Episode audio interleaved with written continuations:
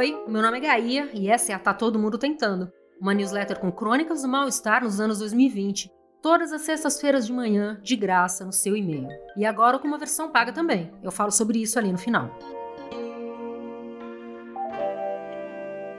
Não esquece que depois da crônica do dia sempre tem as dicas da semana de coisas para ler, ver ou ouvir. E quem é apoiador, além das dicas de sempre, também recebe o Guia Pauliceia, com 11 coisas para ver e fazer em São Paulo no fim de semana. Para apoiar, é só ir em gaiapassarelli.substack.com subscribe. O link também está na própria newsletter e nas minhas redes sociais. Tá todo mundo tentando explodir. Pelo menos tá fácil de limpar, ele rosnou para si mesmo, deixando a água cair, tomando cuidado para a purpurina não entrar nos olhos, no nariz e nos ouvidos. Lavou bem toda a cabeça, esfregando com o dedo atrás da orelha até não sentir nenhuma área áspera. Foi uma surpresa desagradável, verdade, mas também não era de toda inesperada. Em algum lugar do peito, ele lembrava da ameaça. Olha que eu espalho glitter na sua casa. E vou fazer de um jeito que você nunca vai esquecer e nem conseguir limpar. Ela falava e ria, como se não fosse nada. Mas ele levava a sério e pedia, por favor, não faz isso, tô falando sério, não faz isso. É só você me tratar direito, ela provocava. Eu vou, ele mentia. Abriu os olhos. Onde normalmente veria a espuma do shampoo descendo da barriga redonda até a unha cascuda do dedão do pé direito, agora via uma cachoeira de glitter prateado caindo sobre o piso do box do banheiro, já entupindo o ralo e formando uma poça de água cintilante. Do pote plástico de shampoo 2 em 1 um, com condicionador e cheiro de menta, Largado no chão, agora escorria um fio grosso artificial e brilhante. Desligou a água, se enrolou na toalha tentando ignorar que ficaria suja de purpurina e se resignou a limpar do jeito que dava. O processo todo levou pelo menos umas duas horas. Toalha, shampoo e panos, tudo no lixo. Estava no processo de passar um pente fino no banheiro quando lembrou que mais fácil era avisar o seu Vicente da portaria, que ninguém mais estava autorizado a subir sem interfonar e que se ele não estivesse em casa era para não deixar entrar. Tomou duas pílulas para dormir, trocou toda a roupa de cama, amassou os travesseiros com a mão em cima do tanque na área de serviço para se certificar que estava seguro e dormiu tranquilo. Ele, um cara que há muitos anos tinha desistido de tentar se divertir no carnaval, não conhecia bem o tal do glitter. Ainda mais esse glitter novo, bem fininho, quase invisível, que dizem que dura para sempre e que reaparece de vez em quando dependendo da luz, das fases da lua, das cartas do tarô e das tábuas das marés e na manhã seguinte se espantou ao ver que o celular que ele tinha deixado cuidadosamente afastado durante todo o processo de limpeza do banheiro agora trazia na tela um brilho sinistro, uma textura assim meio de areia de praia, uma profecia a cumprir. Ele foi até a mesa da sala para pegar o kit de limpar a tela que ficava na gaveta, mas parou assim que pegou no puxador. Pensou que talvez tivesse ali uma outra armadilha, esperando para ser desarmada. Que se fosse cuidadoso, de repente podia ser mais esperto. Podia adiantar as atitudes dela.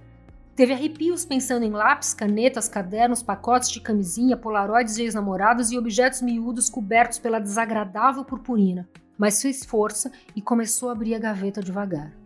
Colocou um dedo, depois outro, tocando e sentindo a superfície dura, lisa e limpa.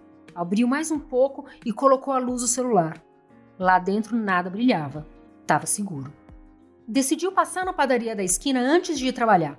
E quando desceu ao térreo, seu Vicente jurou de pé juntos que não tinha visto ninguém subir para o apartamento. Não, não tinha escutado nada estranho e sim, lembrava da mulher. Tá tudo bem?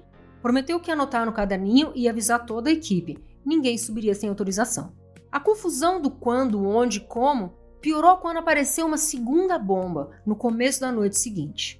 Um vidro inteiro de maionese que o pai, cheio de glitter amarelo ovo, que ele despejou por cima do prato de comida que tinha acabado de preparar e arrumar com cuidado, de fotografar com vaidade, para comer numa bandeja com pezinhos, vendo filme, na cama, sob o lençol limpo, antes de dormir. Gritou de ódio e nem tentou limpar, jogando a mancha redonda e brilhante junto com prato, comida, pote, bandeja e lençol em mais um saco. Tudo lixo. E aí um pensamento gelado subiu pelas costas. Teria mais? Onde? Com certeza ela não tinha parado ali. A coisa da maionese tinha sido bem pensada, era um tubo que você apertava com força em cima das coisas, potencializando a sujeira. Uma mulher inteligente virada na sanha vingativa era capaz de tudo, até disso. A cafeteira italiana amarela, presente dela e portanto investigada, porém sem nenhum brilho perigoso, estava pitando no fogão quando ele encontrou e desarmou a terceira bomba.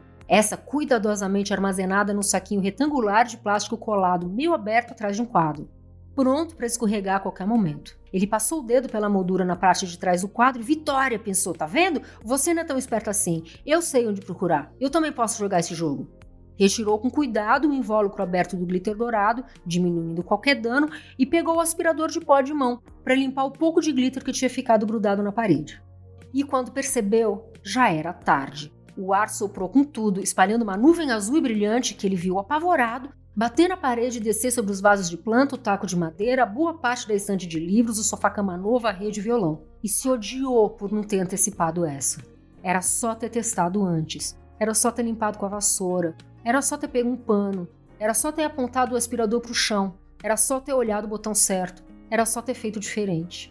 Os acontecimentos todos passando em câmera lenta na cabeça. Uma única atitude diferente, um segundo de clareza e todo esse instante presente, horroroso e irremediável faria parte de outra realidade. Só que a vida não tem Ctrl Z. E ele saiu num frenesi, encostando e mexendo em tudo que encontrava pela frente, numa bagunça proposital para encontrar o que quer que seja que fosse que aquela mulher, aquela maldita mulher, tivesse escondido na sua casa, no seu domínio, na sua vida.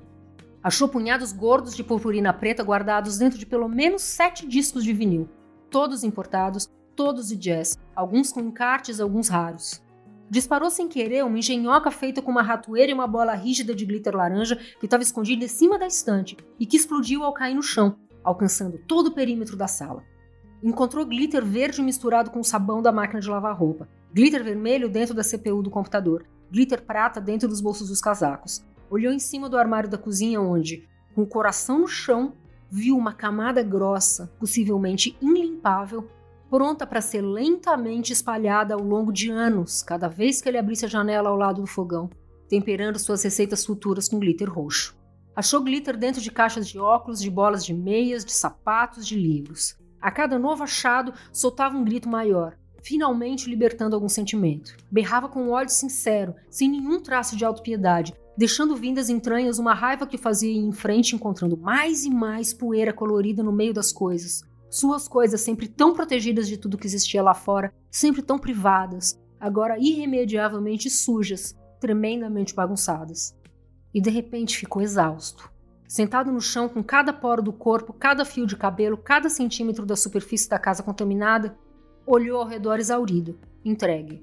Dormiu na rede, sem travesseiro nem cobertor, e acordou de manhã cedo com o sol batendo na cara. A realidade que ele não conseguia ver de noite agora se impunha. O apartamento, sempre meio escuro e morto, brilhava. Cada superfície refletia luz.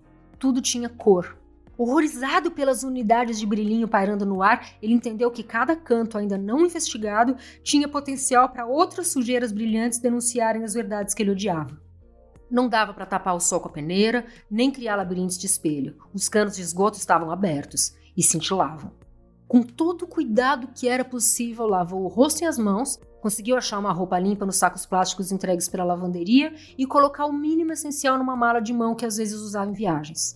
Ia comer algo na rua e se recuperar no hotel. Ia inventar uma desculpa no trabalho e sumir por uns dias. Ia ter uma consulta urgente com o psicólogo, com o psiquiatra, com a taróloga, com a mãe de santo, com quem estivesse disponível. Ia comprar roupas novas, pesquisar uma empresa de limpeza pesada. E quem sabe, ia mudar de cidade e abandonar tudo assim como estava um lixo. Não quis esperar o elevador. Desceu pelas escadas, pulando degraus. Passou rápido pela portaria, sentindo o portão bater nas costas. Entrou no primeiro táxi, jogando a mala de mão entre os pés. Na subida da Angélica, o peito apertou quando ouviu o motorista dizer: E essa mala aí? Vai fazer muita sujeira?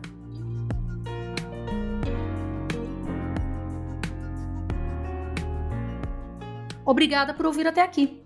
Se você gostou da edição de hoje, aproveita para compartilhar com alguém que você acha que vai gostar também. Nas redes sociais, se quiser me marcar, é Gaia Passarelli no Twitter e no Instagram.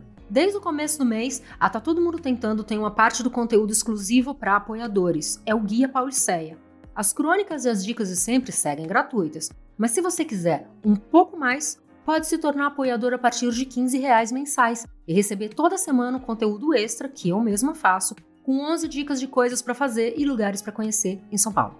Se você quiser falar comigo, como sempre, é só mandar uma resposta nesse e-mail ou clicar na caixinha de comentários. Às vezes eu demoro, mas eu sempre respondo. Tchau e até semana que vem.